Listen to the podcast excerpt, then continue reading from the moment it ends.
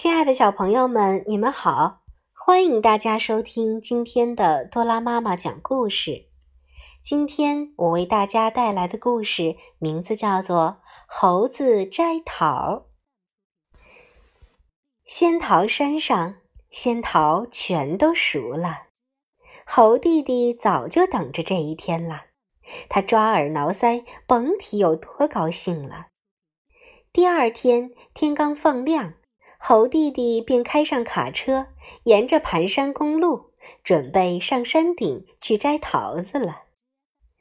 太阳慢慢升起，汽车才开到山脚下，空气里的小水滴看见太阳公公暖融融的笑脸，快活的你拽我，我拉你，扯起了一道白色的雾幕。好大的雾呀！对面什么也看不清。啊，对不起，猴弟弟，我是雾妹妹，请下车。忘记告诉你啦，每天太阳出生的时刻，正是我们开始练习爬山的时候呢。猴弟弟听了，没有责怪雾妹妹，他挺礼貌地说：“哦，没关系。”猴弟弟跳下车，于是改乘飞机去摘桃子。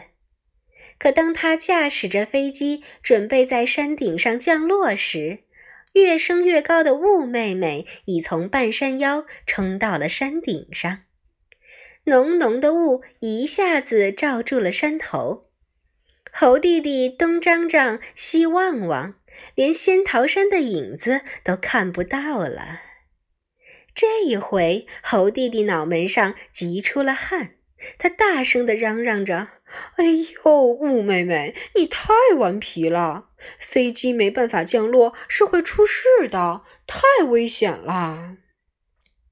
猴弟弟，你别急，太阳高升，我也爬得高呀。